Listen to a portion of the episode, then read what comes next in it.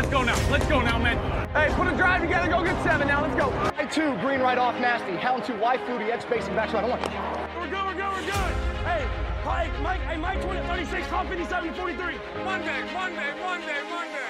Blue lady, blue lady, blue lady. Omaha.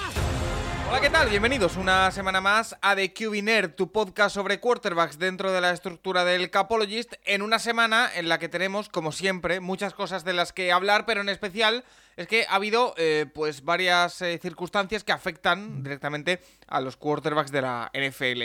La primera es que ha habido una semana en la que hemos tenido muchos quarterbacks eh, que han tenido la alternativa o que han podido dar su primer paso como debutantes. Em, no son equipos que vayan a luchar por playoff, la gran mayoría, no son equipos que estén luchando por grandes cosas, pero bueno, tenemos que hablar de esos quarterbacks que, como decimos, eh, han arrancado en esta semana y que han tenido su debut en la NFL o que han podido disfrutar de tiempo como titulares después de, mucho tiempo. Y además, también dentro de esa categoría o subcategoría que ya hemos eh, nombrado, hay que hablar especialmente de lo que va a pasar con Jordan Love. Es un nombre recurrente en este podcast, es un nombre que, eh, bueno, siempre está mucho en la boca del público, pero que vuelve a estar en la palestra porque Aaron Rodgers parece que va a seguir jugando pese a su lesión eh, de esta semana, pero en cualquier momento podría saltar a la titularidad Jordan Love para ver qué es lo que tienen los eh, Packers. Además de eso, como siempre, todas vuestras preguntas que nos habéis dejado en arroba el Capologist y también un poquito de lo que fue el Monday Night Football que nos queda un pelín atrás, pero que no repasamos entre Colts y Steelers, esa victoria de los de Pittsburgh, así que eh, muchas cosas que comentar, como siempre, con Juan Jiménez, arroba de QBNerd en Twitter. ¿Qué tal? Muy buenas. Hola, buenos días, Paco, audiencia. Pues nada, disfrutando ya de las últimas semanas ya de college football y metiéndonos en el playoff de la NFL, así que disfrutando igual o más que nunca. Oye, Juan, eh, la circunstancia, como digo, ha sido un poco extraña porque eh, se ha, dado la casualidad de que en una misma semana hemos tenido como eh, cuatro o cinco quarterbacks nuevos de, como, como titulares. Hablo del quarterback de Rams, hablo del quarterback de em, también de, de, Panthers, donde ha vuelto a jugar Sam Darnold. Hemos tenido también a, a Mike White en Jets. O sea, se ha dado una circunstancia muy extraña esta semana. Sí, bueno, son las, ¿no? La temporada es larga y cuanto más llegamos pues a esos playoffs, ¿no? Al final de temporada, pues, pues están las lesiones y, la necesidad de, usar, eh, de poner el campo ese segundo o a veces hasta tercer quarterback. Así que, que bueno, muchas cosas a comentar, muchos quarterbacks y, y como siempre hace gracia, ¿no? Un poco visto desde fuera, Paco, es el overreaction siempre, ¿no? Entonces, bueno, si te parece, pues, pues eh, vamos hablando de ellos. Sí. Eh, también tenemos hoy, como siempre, para repasar el Monday Night Football y también todo lo que haya que hablar sobre quarterbacks, a Rafa Cervera, arroba Rafa Cervera 22 en Twitter. ¿Qué tal? Muy buenas. Muy bien, Paco. Me encanta cómo haces la especificación como apostillas para repasarlo. O sea, la, oración es para repasar lo que ocurrió en el Monday Night Football y también, coma, y también para hablar de corebacks, ¿no? bueno, el, que, aquí el que sabe de corebacks es Juan Jiménez. Yo, yo simplemente, mira, yo soy el palmero y ya está. De, no, no, no. ¿eh? Sí, sí, sí, sí, lo, digo yo, lo digo yo. Oye, eh, nos queda un poquito lejos porque normalmente grabamos este podcast justo la mañana siguiente a, que haya ocurrido ese Monday Night Football, pero igualmente sigue siendo el partido más reciente y un partido del que no hablamos. Esa victoria de los Steelers 24-17 ante los Colts, eh, Rafa, donde sobre todo eh, lo que se ha cuestionado es el drive final de Indianapolis y las decisiones desde el banquillo. Bueno, bueno, bueno, yo, yo me parece que, mira, la CBS eh, tituló la, historia de dos partes, ¿no? la, la novela de, Dickens, La historia de dos ciudades, pues ellos titularon La historia de dos partes, que es típico en, el argot del periodismo norteamericano. La primera, los Steelers arrasan a los Colts, los Colts juegan mal, cometen muchos errores, llegan al descanso perdiendo por 16-3, pero en el, en, el en el propio descanso, en la charla, Saturday convence a sus jugadores de que sigan luchando, de que sigan peleando, que tiene mucho mérito, porque es un equipo que está prácticamente fuera de los playoffs, media parte, pierdes 16-3, qué mejor manera de dejar las cosas, ¿no? Y los Colts salen y remontan y se ponen por delante al final los Steelers acaban ganando y el último drive yo creo que simplemente el que no ejecuta es Matt Ryan, me parece. ¿eh? Sí que los tiempos muertos los aguantan mucho quizá, pero los aguantan y aquí quizá ahí es el fallo, ¿no? Por falta de confianza. Dice, si me detienen, por lo menos tengo tres tiempos muertos para volver a tener la pelota. Quizá tenían que haberse creído que podían anotar, que podían ganar el partido en ese drive y manejar los tiempos muertos un poco mejor pero yo no, no, tengo ninguna objeción a la dirección de los Colts en el partido. Yo creo que los Steelers fueron mejores en la primera mitad y fueron mejores también en el último cuarto y con un Kenny Pickett que, ojo, eh, 20 de 28, 134, muy preciso, muy bien, que le están viniendo muy bien estos minutos cuando había la duda de si, si acababas la temporada con Trubisky, si ya le dabas opciones a Pickett. Yo creo que los entrenadores saben más que nosotros, independientemente de que el coordinador ofensivo de Pittsburgh no convence a mucha gente, me parece que Pickett está mejorando muchísimo semana a semana en su juego, que es eh, lo importante. Y muy bien también destacar el otro rookie, el que no es Pickett, sino que es Pickens, que también como receptor es, es acrobático y si lo mantienen en vereda, si lo, si mantienen con el cerebro mm, bien amueblado, no, si no las cosas extra fútbol americano no lo pierden, este chico también creo que va a tener mucho futuro en la liga.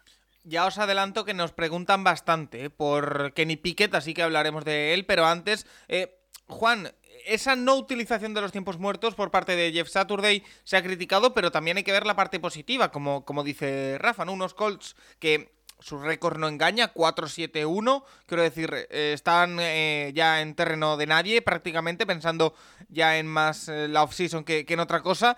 Pero bueno, no sé si pueden sacar conclusiones positivas de, su entrenador interino. Bueno, es muy pronto todavía, ¿no? Paco, saber cómo, ¿no? Estos Fighting Saturdays que le llaman ahora, me hace mucha gracia, ¿no? Pero yo creo que la energía es diferente. Entonces, él también tiene, como muchas veces hablamos de quarterback rookies, ¿no? Que necesitan su tiempo, pues él también, como head coach en la NFL, no es nada fácil. ¿eh? Ya no los tiempos muertos, sino gestionar todo, ¿no? Lo que es un equipo.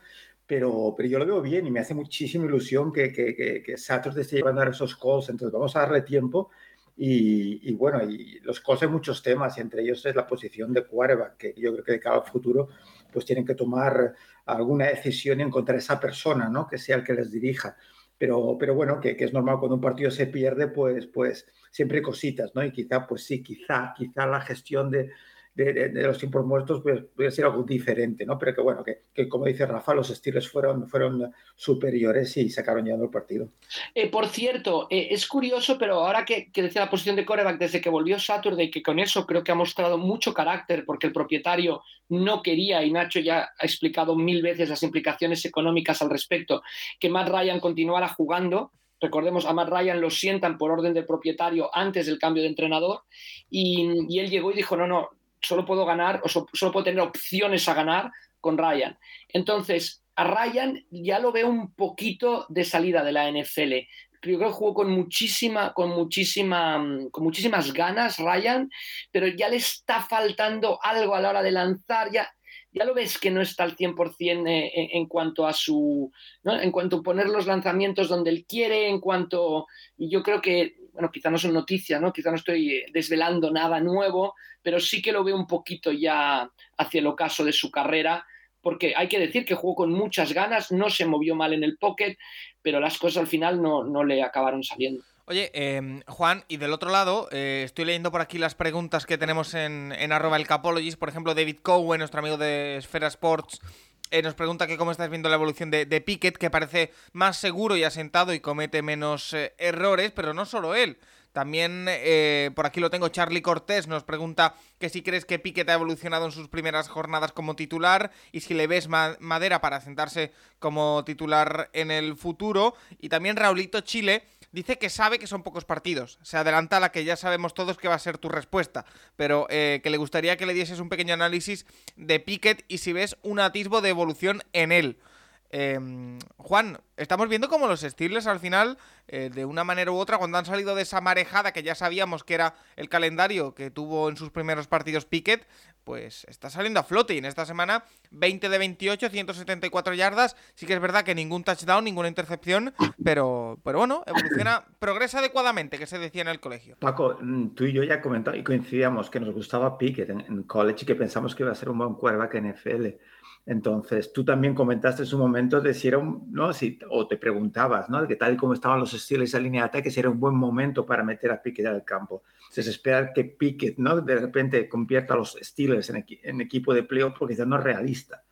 Entonces, a partir de aquí, pues veremos. Yo, yo, es que a mí me gusta mucho, me sigue gustando no lo veo errático, comete errores como cualquier cuera, pero no toma decisiones absurdas, es muy seguro, entonces a mí me encanta.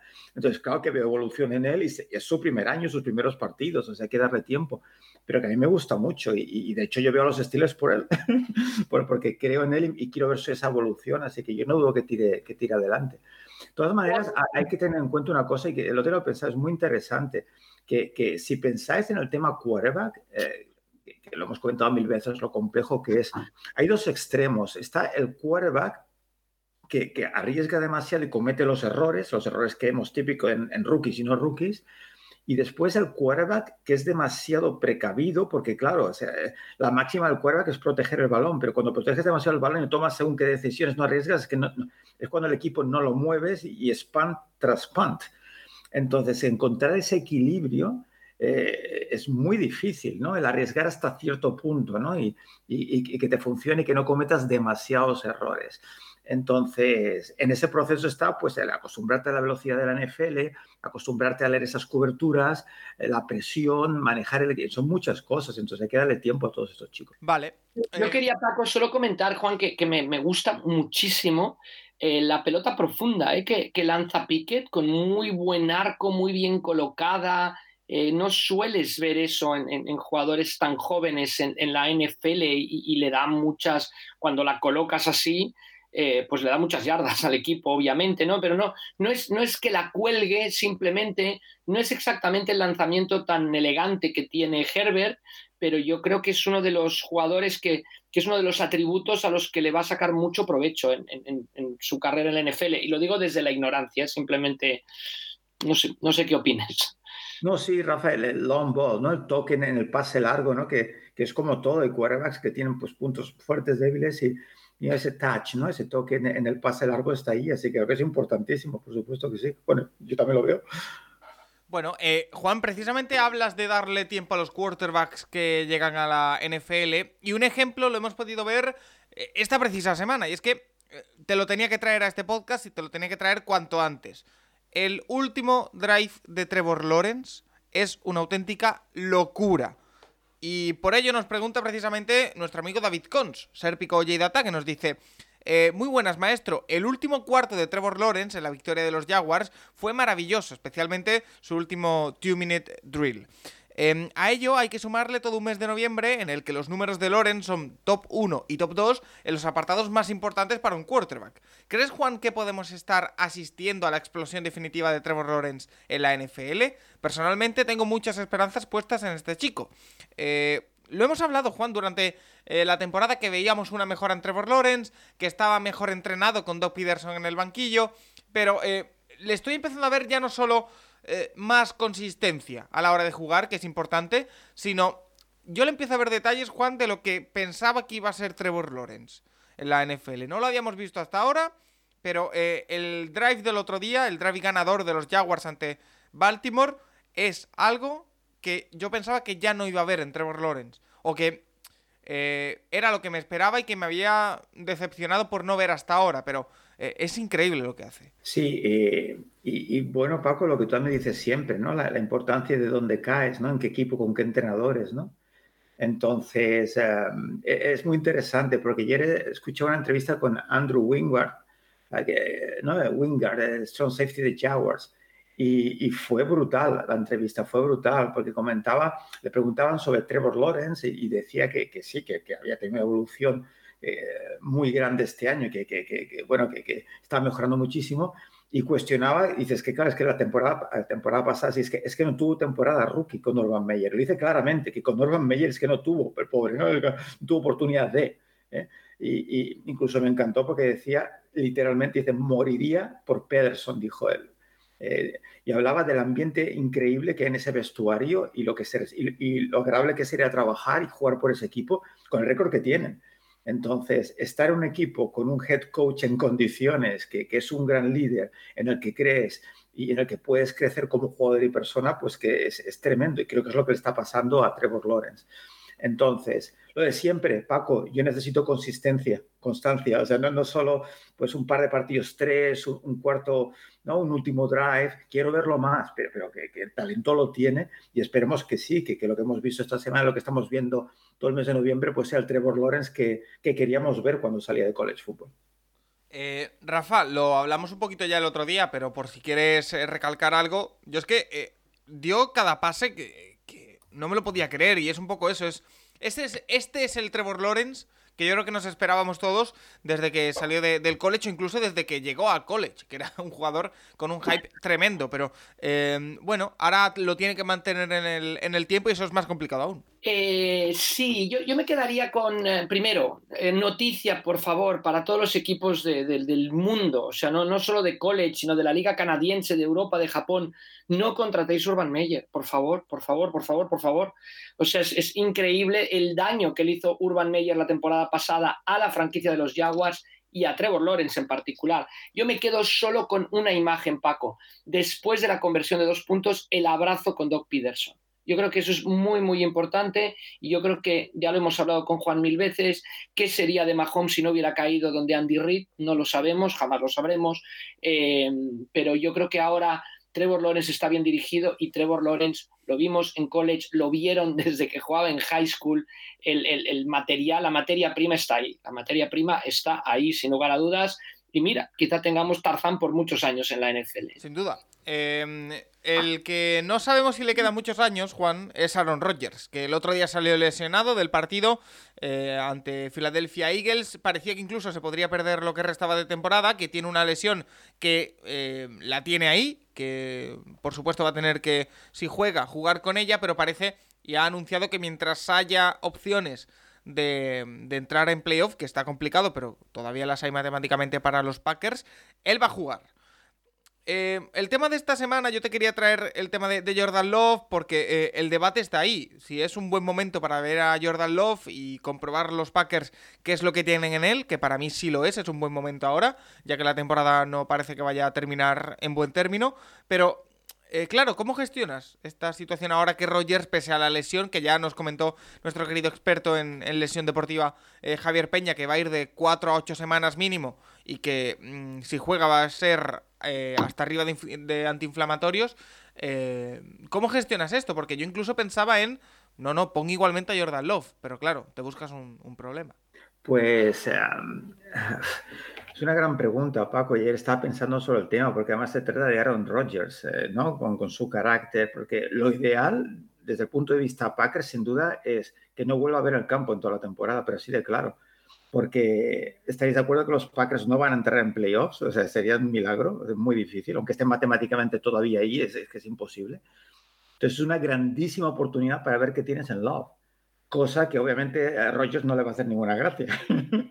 Pero de cara al equipo, a la franquicia, tú necesitas saber qué tienes en Love y qué mejor que en estos momentos que Rogers no está bien, que, que, que además no ha estado jugando demasiado bien, yo creo que mucho más allá de la lesión esta, ha ido mucho más allá de su tema esta temporada, pero es un momento ideal, la temporada está perdida, pues, pues dale tiempo a Love, que, que, que, es lo que necesita, lleva ya un tiempo aprendiendo, pues es el momento de ponerlo al campo y, y, ver realmente pues, pues si va a ser tu futuro o no, y si no lo es, pues tomar una decisión. Pero que, que puedo entender, ¿no? Que, que, que Rogers pues pueda verse una situación far, ¿no? Fabre, ¿no? Y de, mm, ¿no? A ver si ahora me, pero yo creo que de cara a Packers lo que tienen que hacer es que juegue Love, claro que sí. Y además, Juan, es que es el momento, como dices tú, porque es una situación en la que los Packers matemáticamente todavía no están eliminados, entonces los partidos cuentan, o sea, no es lo mismo meterlo en la jornada 18 contra Detroit cuando ya no tienes ninguna opción y es, digamos, un partido basura, entre comillas, que meterlo ahora, donde, donde puede demostrar, puede echarse el equipo a las espaldas Yo creo que jugando con Rodgers no ganan nada. Eh, además, un Rodgers lesionado. Y en cambio pueden ganar mucho a futuro. No, no, es que puedan ganar mucho, es que lo ganarán todo. Porque yo me acuerdo cuando enviaban los, los jugadores a nuestra liga, a la NFL Europa, los enviaban para ver si podían jugar o si no podían. Los Packers tienen la oportunidad ideal, inmejorable, de saber si lo es su coreback del futuro o no. Pues si no la aprovechan, es, no, no, no, no lo entendería. No, sin duda, es eh, muy raro. Pero bueno. Pues si no lo hacen, eh, Rafa, es por la presión de Rogers. desde luego, desde luego. Y pero... mala relación con, con, con, la Flor, pero sí, de cara a la franquicia, Rafa, es que es lo mejor que pueden hacer. Es el momento, es ideal. Y también con la prensa un poco encima, porque habrá gente que, no esté de acuerdo con nosotros, gente que sí, y eso también lo tiene que manejar un coreback en la NFL. O sea que yo creo que el entorno, sea negativo, sea positivo, es ideal para, para lo. Pero es que aunque, aunque no hubiese mediado lesión de Rogers, que eso lo acentúa aún más, estando como están los Packers, que ya si pierden, creo que contra eh, Chicago esta semana, pueden quedar incluso fuera de, opciones de, playoff. Eh, bueno, no quedarían fuera, pero muy lejos, eh, más lejos aún es que tienes que poner a Jordan Love. Aunque no hubiera lesión de Rogers, para ver qué es lo que tienes, creo yo. Pero bueno, ya Además, díselo a Rogers eso, Paco, díselo a Rogers. es que sí, sí, no es tan fácil gestionar eso. Una superestrella, no, tú no juegas ahora, ¿sabes? Sí, sí, sí. Tú a otros deportes, imagínate. Imposible. Bueno, eh, es un tema que, habrá que, tener en cuenta. Eh, Juan, eh, más cositas, porque como te decía, hemos tenido bastantes o debuts o redebuts en eh, esta última jornada de la NFL, como por ejemplo hemos visto a Mike White con los Jets en esa victoria ante Chicago 31-10, él haciendo un partidazo. Recuerda que el año pasado salió también eh, en mitad de la temporada de la nada hizo dos partidazos y después se hundió. 22 eh, de 28, 315 yardas, 3 touchdowns, ninguna intercepción para Mike White.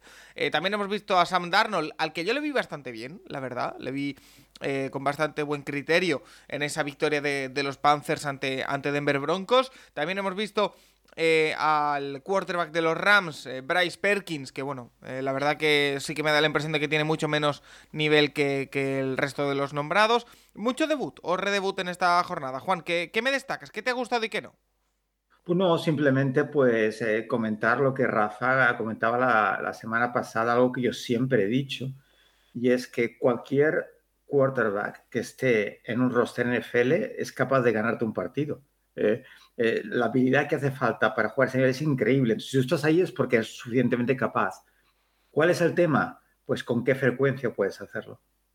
Lo que digo, digo siempre es ser constante en el juego. Entonces, eh, pues eso, White hizo ya un partido increíble, como decías tú, entonces puede repetirlo, veremos, ese es el tema. Darnold puede jugar bien, claro que puede jugar bien, pero ¿con qué frecuencia?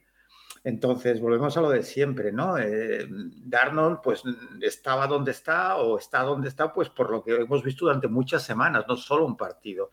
Entonces, eh, es a la larga cuando ves realmente la calidad del jugador. Entonces, pero es que a todos estos jugadores es que tú puedes ganar un partido perfectamente, pero el tema es eso, ¿no? ¿Cuántos? ¿Cuántos puedes ganar? Em, Rafa, sobre todo eh, lo de Mike White, que ya el año pasado fue una aparición que duró bastante poco, fue un poco gaseosa.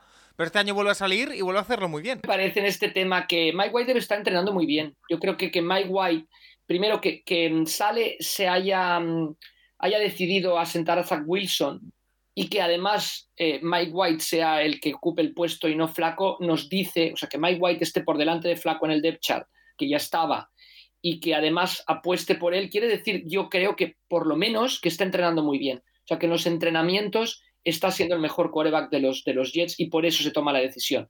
Vamos a ver si eso también se traduce dentro del campo y si puede tener continuidad, sobre todo. Hombre, unos Jets que Juan está luchando por entrar en playoff, eh, si encuentran un quarterback que les dé un poquito más que Zach Wilson, de hecho estaban ganando ya bastantes partidos con un Zach Wilson a un nivel bastante pobre. Eh, si encuentran un quarterback que les dé un poquito más y que les dé seguridad al balón, es que los Jets están seguramente a un quarterback, ¿no? De ser un equipo de playoff y es una pena. Entonces, claro, yo, la, pena es que, claro, Mike White ya, tuvo su oportunidad, tuvo un gran partido y no hubo continuidad. Eso es lo que yo temo, que, que realmente... Pero, pero sí, lo que sí es muy importante, y lo sé porque lo he oído, es que es una persona extremadamente querida en el vestuario. Y no me cansa de decir lo importante que es eso, cuando, cuando los compañeros aprecian al quarterback, eh, como persona, por su esfuerzo como profesional, es que es importantísimo porque eh, es que, es que afecta mucho el juego del equipo. Entonces, claro, comparado con Zach Wilson, que tiene bueno, infinitamente más talento, pero su toma de decisiones, su carácter que hemos visto, ¿no? El, todo lo que ocurrió, que no hace falta repetirlo, pues claro, es que no ayuda para nada.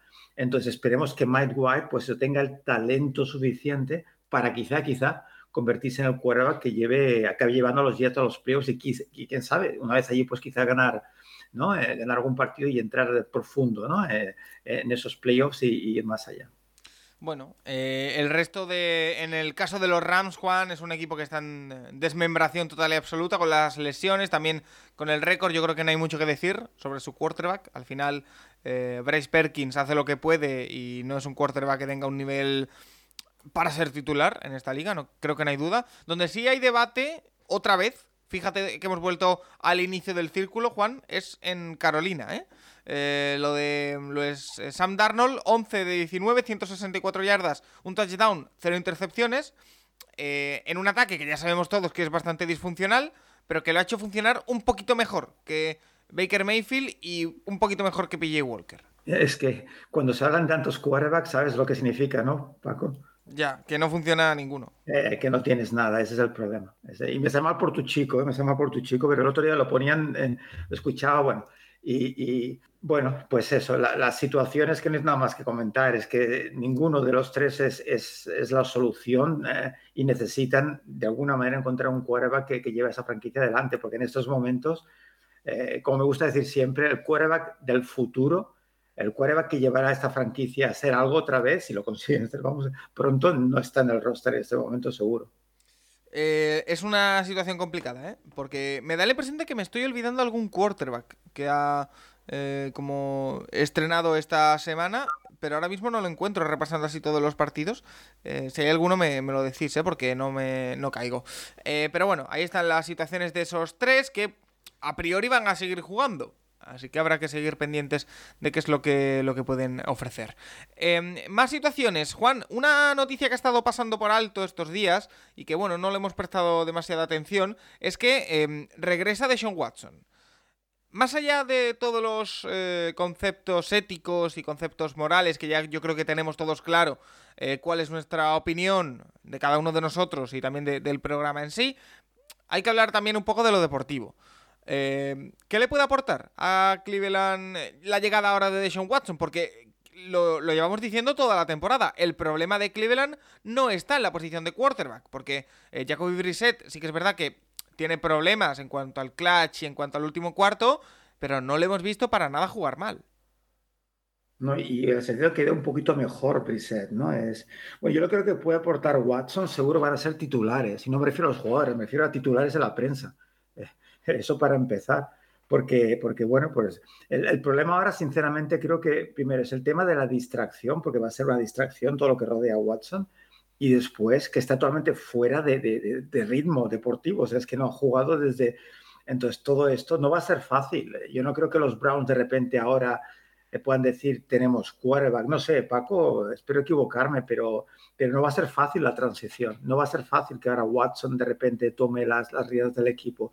Entonces, pues eso va a, ser, muy interesante. Un paso peligrosísimo, un paso peligrosísimo. Yo creo que que, que es eso, no, es de la noche a la mañana. O sea, la gente hace reglas de tres, dice como Watson es mejor que Brissett y con Brissett ganamos tantos partidos, con Watson vamos a ganar todos los que nos restan porque los rivales son más fáciles. No, no, no, yo creo que va a ser una, una gran piedra de toque el duelo contra los Texans. ¿eh? O sea, aparentemente va a ser cómodo, los Texans van a ir revolucionadísimos y vamos a ver, vamos a ver, recordemos que Watson en la pretemporada estuvo eh, eh, específicamente errático. Entonces, vamos a ver qué ocurre este, esta jornada, ¿eh? pero que no de nadie, bueno, automático, Watson es ya mejor que Brissett desde el minuto uno, porque no funcionan así las cosas. Y además, Rafa, no hay que olvidar que no es igual que tú eres el cuero de un equipo que funcionas, te lesionas y vuelves después de unos meses, como el caso de Burro, por ejemplo. Es que él, es nuevo en este equipo, o sea, tampoco, no es que tenga ganado el vestuario tampoco, entonces es que no es nada fácil la situación, ¿no? es un tema que estén todos esperando seguramente porque yo creo que todavía eh, no se ha convertido en el quarterback de los Browns, como dice Rafa, ya, ya no solo por la pretemporada, sino porque todavía no lo hemos visto ahí. Entonces, el, cambio y el proceso no va a ser nada fácil y, bueno, veremos cómo va. Bueno, habrá que estar muy pendientes. Va a ser uno de los highlights eh, o de los headlines, de los titulares de esta semana NFL, sin, sin duda. Eh, Juan, más preguntas que tenemos en nuestro Paco, Paco, solo una cosa, ¿eh? Ya, ya comentamos aquí en su día, no pensamos que tanto, pero ya lo comentamos con Juan, que el movimiento de los Broncos por Russell Wilson no era bueno para los Broncos. Y, también comentamos que no nos gustaba nada, que no pensamos que era bueno, el movimiento que han hecho los Browns. Yo lo vuelvo a poner sobre la mesa para no hablar a toro, a toro pasado y hablar antes de que, de que ocurra. Y lo siento por. Pobre Paco, nos estamos metiendo mucho contigo, ¿eh? Nos metemos con Mayfield, nos metemos con Brown. Pero, pero nos, van, nos van vamos, estamos esperando el finiquito aquí. No, yo con lo de Watson eh, y todo el mundo me ha escuchado durante mucho tiempo. Yo creo que era un, un movimiento que no valía la pena y que no tenían que hacer. Ah, y ya no hablo solo de lo ético y de lo moral, como he dicho antes, hablo también de lo deportivo. Para mí no vale la pena. Pero bueno, eh, ellos sabrán. Em, pero sí, la verdad que es malos tiempos para aquellos que apoyaban el trade de Russell Wilson y malos tiempos, eh, o habrá que ver qué tal los tiempos para aquellos que, apoyan el de, el Watson. Em, Fandido, Juan, nos dice, Juan, ¿quién crees que es el mejor amigo del quarterback novato? ¿El running back, el Tyren o el wide receiver estrella? ¿Por qué? Gracias. Esta es una pregunta que a mí me causa mucha, mucha curiosidad, Juan. Eh, entre esas tres posiciones, un quarterback novato, si tuviese que elegir, según tu criterio, a uno de esos tres jugadores estrella, ¿cuál sería? Pues Paco, Fandidos, sé que no os va a gustar nada mi respuesta, pero es que, y sé que es muy tópica, típica, pero es que todos son importantes y ahí nos olvidamos la línea de ataque. Claro, sin esos cinco grandullones, ¿no? Que son tus. De hecho, fíjate lo que te digo, Juan. Yo lo que iba a decir es que para mí, más importante que estos tres es una buena línea ofensiva. Que si yo solo pudiese elegir una cosa de cuatro, elegiría una buena línea ofensiva. Sí, que en definitiva, si no tienes a quién pasar el balón, no tienes un juego de carrera que complemente tu juego de pase, no vas a ningún sitio. O sea, es que eh, es la maravilla del fútbol americano, que, que es un puzzle, todo el mundo tiene que funcionar. No es, una, es verdad, es que es fantástico. Todo el mundo necesita a todo el mundo. Entonces, una línea que te proteja, un juego de carrera que no tengas que jugar solo al pase, claro, que, esto de la defensa defiende pase es mucho más difícil, un receptor que consiga separación, ¿no? Y puedes conseguir pues esas yardas, ese Tyren, que esas rutas cortas, medio cortas, eh, rutas cruzadas contra el blitz, que, que enseguida lo encuentres, es que todo el mundo es importante, Fandido. Entonces, ya sé que la respuesta es muy poco satisfactoria, pero es que es así. Y es la magia fútbol Necesitas que funcione todo. Y después, claro, una defensa, eh, ¿no? Que, que, que, que, no tengas que ir siempre detrás del marcador y pasando continuamente. O sea, es que, es que todo cuenta. Y, así que amigos y después. Paco, por supuesto, un gran coordinador ofensivo. Bueno, ya que, ya que Juan no has querido tirarte a la piscina, lo hago yo por ti. Eh, yo tengo la impresión de que un receptor estrella eh, hace que subas tu nivel mucho más que un running back estrella o un Tyren estrella. Para mí, para mí. Eh, que no significa que. Porque hemos visto, por ejemplo, el nivel de, de Jalen Hurts. Eh, no es solo por ello, pero ha sido traerle este año a AJ Brown y explotar Jalen Hurts. O, en, o en mm. Miami igual. Tua no tiene un gran juego de carrera, aunque ha mejorado. y, no es malo el juego de carrera de, Miami, pero le han traído a, a Tyreek Hill, tiene a Jalen Waddell y ha explotado también bueno, también depende del entrenador, bueno, el famoso entorno del que siempre hablamos, pero me da la impresión de que eh, la diferencia entre tener un wide receiver bastante o, normalito y tener un wide receiver estrella es mayor en el juego del quarterback, con el impacto del juego del quarterback, que la diferencia entre un Tyrant medio y un Tyrant estrella, o de un running back medio y un running back estrella, mi opinión. Sí, está bien. Pero no me tiro a la piscina porque hace frío, no por otra cosa, Paco, ¿sabes? no.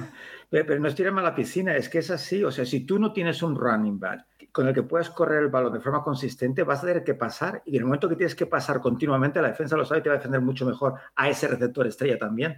Entonces, es que necesitas de todo. Y no me digas que Kelsey no, no, no, es, no es brutal, ¿sabes? Esas rutas al medio, ¿sabes? Cuando, claro, tienes que vigilar el perímetro y el centro también, ¿sabes?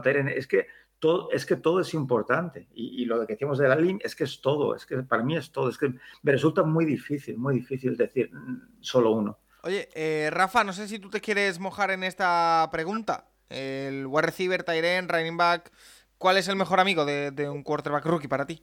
yo creo que tener un tight ese que te pueda hacer esas rutas, ¿no? Que, va a un lado, va al otro, dependiendo que lea la defensa. O sea, yo creo que tener un tight seguro, yo creo que es un seguro de vida para, un coreback rookie.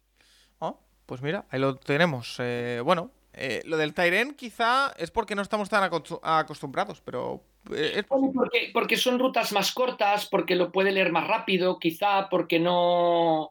Yo, yo creo que, que, el, gran amigo ¿no? O sea, de, un coreback rookie tiene que ser ir, ir, ir ¿no? desarrollando el juego poco a poco, ir incrementando la dificultad del ataque poco a poco. Y yo creo que un Tyden, me parece que estoy equivocado, pero que yo recuerdo en las ligas de los Dragons cómo buscaban esos corebacks que empezaban a los Titans, ¿no?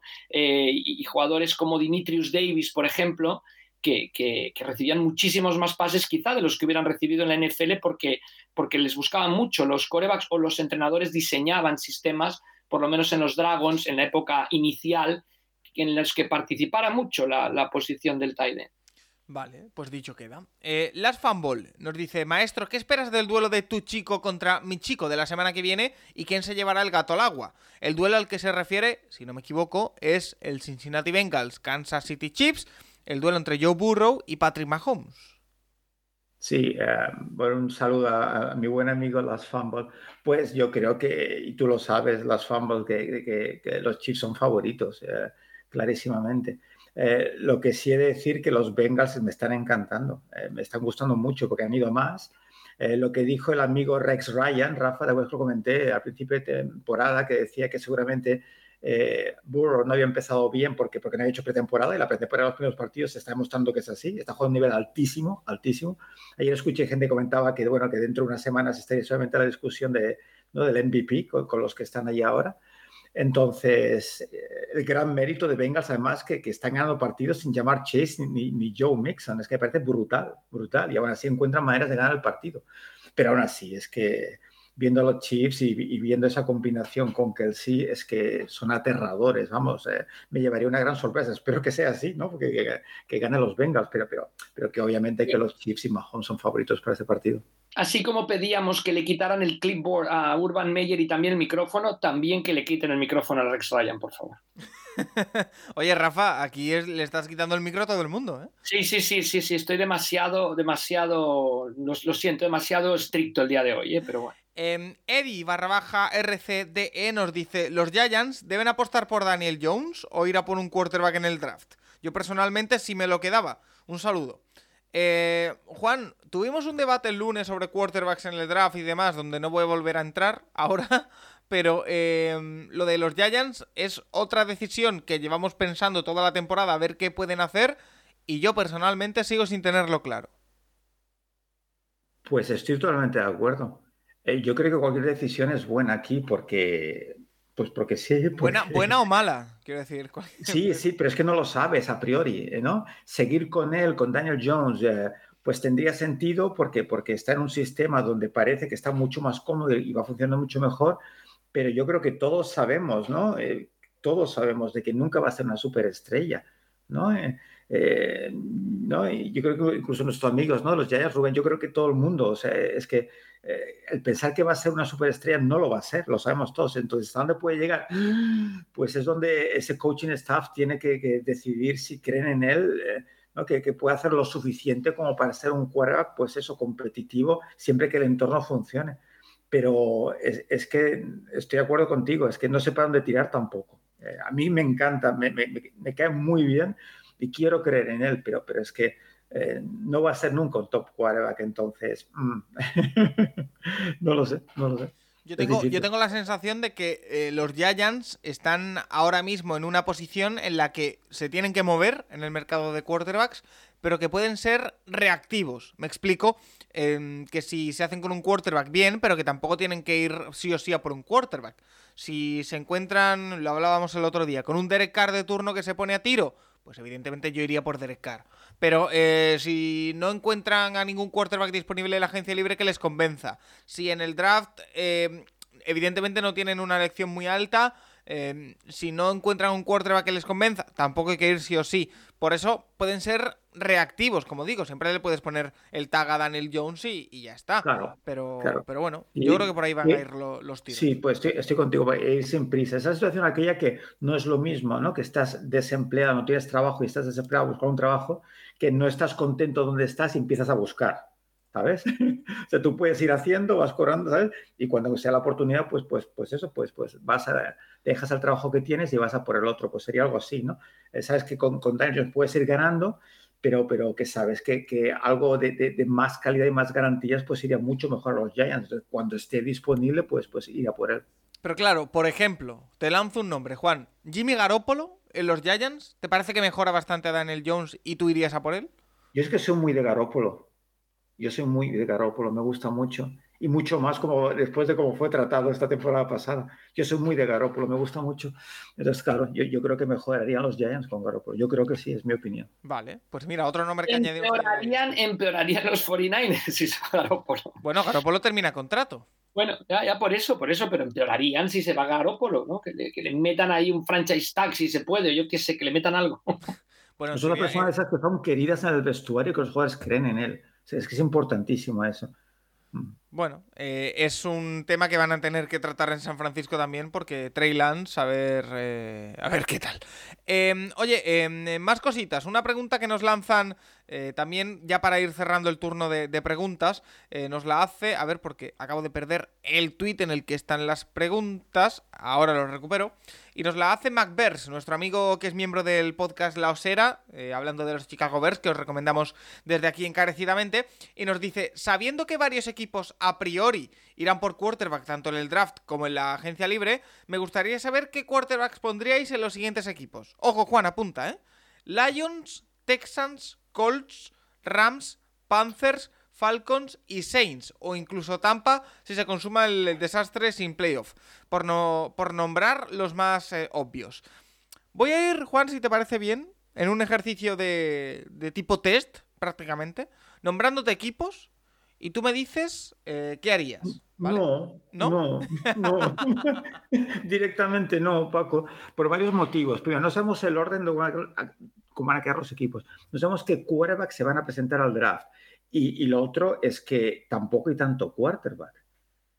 Entonces, si queréis, Paco, si te parece bien, eh, te nombro los quarterbacks que suenan para, por ejemplo, primera ronda, pero es que no sabemos todavía. Y, y, y aunque haya más talento, Paco, que, que la temporada pasada, eh, en, cuidado, cuidado. Ah. Si me permites, Paco, ¿vale? Los nombres, los nombres y, yo creo que es un tema que Solo obviamente...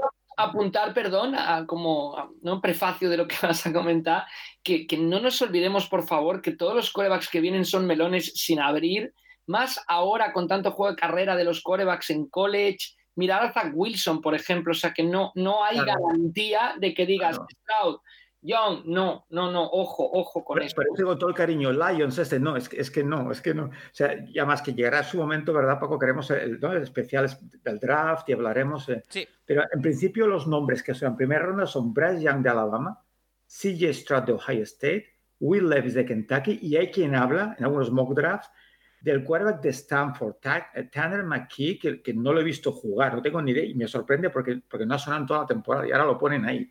Y yo creo que resultado de la desesperación, de que quizás sí, ¿eh? quizás acaba diciendo, pero no lo he visto jugar, lo estudiaré fuera de temporada. Pero, pero es que, claro, es que yo, yo los he visto a todos, a los tres primeros los he visto. Entonces, Young me encanta, ya lo he dicho, yo dos temporadas hablando de él, pero, pero es muy pequeñín, la complexión física es que yo no sé. Entonces, por todo lo demás, sí, pero de nuevo, ¿eh? no, es, no, es, un burro, ¿eh? en principio, en cuanto a sus características físicas. Entonces, veremos, muy inteligente, preciso, móvil, pero es pequeñito. Entonces, veremos. CJ Stroud, eh, espectacular, pero porque está en Ohio State. Yo le sigo viendo los mismos defectos. Pasar a la izquierda con los pies en la derecha, o sea, y, eso le afecta a la precisión. Está muy verde y me, sigue cuestionando el tema de, de, Ohio State y qué hace con los quarterbacks, porque son quarterbacks que veo que no evolucionan. El talento que tiene es puro suyo, pero, pero que, que, que, quizás se convierta también en una superestrella, pero insisto, que, que, como decía Rafa, es un melón sin abrir. Will Levis muy decepcionado, lo vi a principio de temporada y lo dejé de ver por, porque su toma de decisiones es muy impreciso.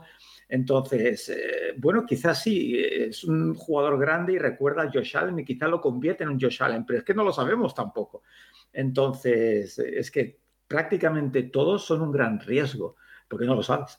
Entonces, eh, que sí, que nos ilusiona a todos el draft y a mí el primero, pero que, pero que, que todos estos chicos no aseguran nada a nadie. Ya, pero eh, Juan, no hablamos solo del draft, porque si me meto en temas también de agencia libre, eh, los nombres que pueden salir a la palestra son, por ejemplo, Jacoby Brissett, puede ser que salga, o sí. me atrevería a decir que puede encontrar un sitio como titular en esta liga.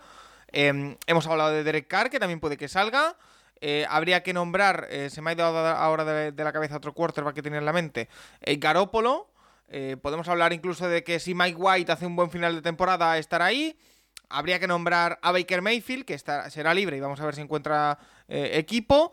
hay quarterbacks también. Y... Bien, ese orden te los voy a poner en orden. ¿Qué te parece? Sí. Voy a hacer un ranking. Oye, me parece maravilloso. ¿Qué te parece? ¿Qué te parece? Venga. Garoppolo, primero, si está disponible. ¿Por delante de Derek Carr? Sí. ¿Ah? Fíjate lo que te digo. Y yo soy muy de Carr, soy muy de Carr, ¿eh? pero, pero no sé, es, em, lo que digo. Eh, me gusta muchísimo cómo Garoppolo ha manejado la, adversidad. Uno de sus grandes problemas es el tema de las lesiones, está aguantando. Eh, pero bueno, que no sea una barbaridad de Carr primero, pero Garoppolo y Carr estarían ahí los dos. Después Brissett, seguramente. antes que tus chicos, sinceramente sinceramente. Sí, yo después de esta temporada estoy de acuerdo contigo, sí. Sí, bueno, no conmigo, es, pero bueno, eh, demasiadas cosas y una pena, ¿eh? porque siempre te lo he defendido de que, de que es un jugador que no es top 15, eh, Mayfield, pero, pero que puede ser un buen quarterback NFL, pero yo creo que mucho más ahí, ¿eh, Paco, en estas cosas. Somos personas todos y, y todo lo que le ha ocurrido, ¿no? Como se lo de Browns, yo, yo, creo que todo le ha influido porque insisto que tiene el talento físico para jugar la posición, pero el tema mental, el, el, el carácter, el, hay muchos, yo creo que hay muchas cosas que, que han hecho que, que Mayfield ah, pues, pues, no sea el Mayfield que esperábamos. Espérate, te añado un nombre más que a Rafa le va a gustar, que es agente libre también este verano, que es Taylor Heineke. Que como Heineke eh, termine la temporada en Commanders, meta al equipo en playoff otra vez y demás, a ver, ya sabemos todos el tipo de quarterback que es, pero también habría que meterlo en la ecuación, ¿eh? No, claro, y si no tienes quarterback es una gran opción. Si no tienes a es una gran opción, claro que sí. Em, mira, los equipos, de los equipos que nos nombra McBears, yo me atrevo a decir lo siguiente, voy a dar datos, ¿vale? Lions, yo creo que sí va a tener nuevo quarterback la próxima temporada. Texans también. Colts, yo creo que no, se van a tener que comer a Matt Ryan. Los Rams, yo tengo la sensación de que sí, y porque Stafford va a decir adiós. Tengo, tengo ese feeling. Eh, Panthers, evidentemente, sí va a tener un nuevo quarterback. Falcons, yo creo que va a seguir con Mariota. Creo. Eh, Saints, yo te diría que va a cambiar también de quarterback, que no va a estar Winston, yo creo que tiene contrato, pero algo se moverán por los nombres que hemos dicho o por alguien en el draft. Y Tampa, teóricamente, también se tiene que mover porque Brady se va a retirar, teóricamente. Eh, así que, bueno, también va a haber movimiento. Rafa, ¿tú cómo, cómo lo ves? Que te tenemos ahí un poquito abandonado. Pues yo lo veo como Juan. Me parece que estamos demasiado, demasiado pronto para saber qué movimientos van a hacer. Que yo creo que Jared Goff está acabando la temporada muy bien, ¿eh? Ojo que Detroit no acabe confiando en él, por ejemplo. Ojo también con los famosos franchise tags, a ver quién está disponible, quién no. Entonces, yo lo sigo viendo, lo siento, ya sé que es ventajista, pero lo sigo viendo un poco prematuro. Vamos, tú, ves un franchise tag para, para Heineken como una catedral, ¿no? Bueno, no, no lo sé, no lo sé. Vamos, yo creo que depende mucho de lo que va a pasar. En, lo que, en, diciembre se decide todo en la NFL, y lo dice siempre Nacho Cervera, después de Thanksgiving es cuando en realidad se deciden las cosas, eh, para bien o para mal, y vamos a ver, vamos a ver qué es lo que ocurre, vamos a ver si Jordan Love está en el mercado, o sea, que lo buscan cambiar o no, eh, vamos a ver muchas cosas Em, que van a estar muy relacionadas con lo que ocurre en las próximas cinco jornadas. Oye, eh, nos, está saliendo, perdona Juan, eh, esta semana un programa bastante, eh, programas bastante de draft, o de, o, de, mirar al futuro. bueno, porque, hay mucha gente que, entra en equipos NFL, digo, que, que sigue equipos NFL que tienen un récord malo y están preocupados de qué va a pasar con el equipo, es lógico, ¿no? Claro, la temporada hay muchos equipos que ya, ya está perdida, entonces tienes que pensar en el futuro sin duda. Y no, quería comentar, chicos, de, que si os dais cuenta, volvemos al discurso de siempre, porque Paco, has empezado a comentar equipos que necesitarían quarterback y cuántos quarterbacks van a haber disponibles de, calidad y cuántos quarterbacks del draft van a salir realmente. Pero, pero la diferencia, Juan, la diferencia entre este año y el que hemos vivido es que el año pasado recuerdas que en el draft no había más allá de Pickett, que emergió un poquito al final, ninguna certeza. Este año sí creo que hay al menos dos certezas muy grandes. Que Yo no lo veo así. que después pasará lo que pasará, pero que había certezas. Yo eh, pues, es, que no veo tanta certeza, porque a mí el único que, de verdad creo en él en estos momentos es Bryce Young. Y, insisto que está muy lejos de tener las características físicas que los otros se pueden ser una súper. Porque Stroud es brutal. O sea, Stroud, o sea, le he visto hacer pases increíbles, pero pero insisto, es muy inconsistente en su mecánica y en, su precisión y, y, entonces eh, son, eh, son quarterbacks que no sabemos y, Will Levis lo mismo, es, es otro Josh Allen, Forti, pero es que entonces podemos hablar siempre que no hay 32 quarterbacks titulares indiscutibles y no lo va a ver la temporada que viene tampoco. Pues mira, ahí lo tendremos en cuenta. Eh, Juan, ¿algo más que quieras comentar antes de ir cerrando? Pues no, no, no, no, simplemente que, bueno, el viernes lo comentaremos, que, todavía estoy con la resaca de, del Michigan Ohio State y, bueno, pues eh, entusiasmado que se está acabando, triste pues está acabando la temporada, pero con muchas ganas de, acabar como, bueno, de cómo acaba la temporada de college football y, dentro de nada pues meternos en los playoffs de la NFL. Y yo sigo flipando con TCU número 3 del estado, del país. O sea, eh, TCU número 3 del país en el ranking de... Que, por cierto, contaba antes de Rafa, eh, Rafa puso un tuit, no sé si lo viste, de un vídeo de un buen número de aficionados de Ohio State eh, que querían que, que volviera Urban Meyer cantando a gritos con pancartas y todo. O sea, es, alucinante, es alucinante. ya lo hablaremos el viernes, pero es que es, eso es lo que despierta la pasión del Michigan State. O sea, Ryan, Ryan Day, yo creo que es un trabajo extraordinario. O sea, se hizo con el, por una decisión, sí, por una decisión de un partido, por no jugarse un cuarto down, ya se lo quieren cargar, ¿no? No, no, simplemente, simplemente es porque ha perdido dos veces contra, contra, contra, Michigan. Y, Pero fíjate no lo hace, ¿sabes? Ohio State sigue siendo una de las tres mejores universidades, por lo menos. Y no, pero o sea, ¿cómo puedes querer a Urban Meyer, que salió con, ¿no? bajo ¿no? Voto de escándalos en Florida, en Ohio State y, y, en los Jacksonville Jaguars? ¿no? Es, es, tremendo, es tremendo. La pasión de algunos aficionados es que, es que te lleva. Bueno. Y, Rafa, para terminar de cebar el rincón del college del viernes, acabo de ver un tuit tuyo que va a haber sí, Era un rincón del college increíble. Vamos a analizar por qué The Game ha sido el partido más visto en la historia de la televisión de los Estados Unidos de college football. ¿eh? Wow. Así que lo analizaremos. Y, Paco, que la gente compre camisetas, ¿eh? el, que quiera, el, que quiera, vestirse del Capologist con el verde esperanza del Capologist, pues que compre camisetas. Correcto. Es un verde bosque, un verde, no sé, un verde vegetación, un verde naturaleza, como quieran tratarlo. Eh, Rafa, no sé si te queda algo más por comentar o vamos cerrando. No, no, no, con lo que decíamos, emplazar a todo el mundo al, viernes, ¿eh? que, se espera un gran rincón del college. Vale, pues eh, Rafa, te espero. Vuelve el coreback titular al rincón del college, sí, Sí, sí, parece que sí. Todavía no hay confirmación. Game time decision, pero parece que sí. Em, Rafa, te espero con más la semana que viene, el viernes con el Rincón del College ahí presentado por Santiago Tomasi, el lunes con más NFL y bueno, ya todo lo que sigue. Hasta la próxima. Hasta la próxima. Juan, a ti también. Te espero con, más el martes que viene. También el viernes te escuchamos en el Rincón del College. Y nada, disfrutar de, lo que queda. No pienses que se acaba, Juan, disfruta el camino. gracias, gracias Paco. Un abrazo. Y a todos los oyentes, recordarles que mañana hay podcast del comisionado, que el fin de semana hay intrahistoria, por supuesto. El viernes es el Rincón del College, así que programación completísima. Ahora que estamos llegando a la recta final de la temporada aquí en el Capolis. Hasta la próxima. Hey, put a drive together, go get seven now, let's go. Two, green right off, nasty. Hound two, Y Flutie, Ed spacing back right, one. We're good, we're good, we're good. Hey, Mike, Mike, hey, Mike 20, 36, Tom 57, 43. Monday, Monday, Monday, Monday. Blue 80, Blue 80, Blue 80. Omaha!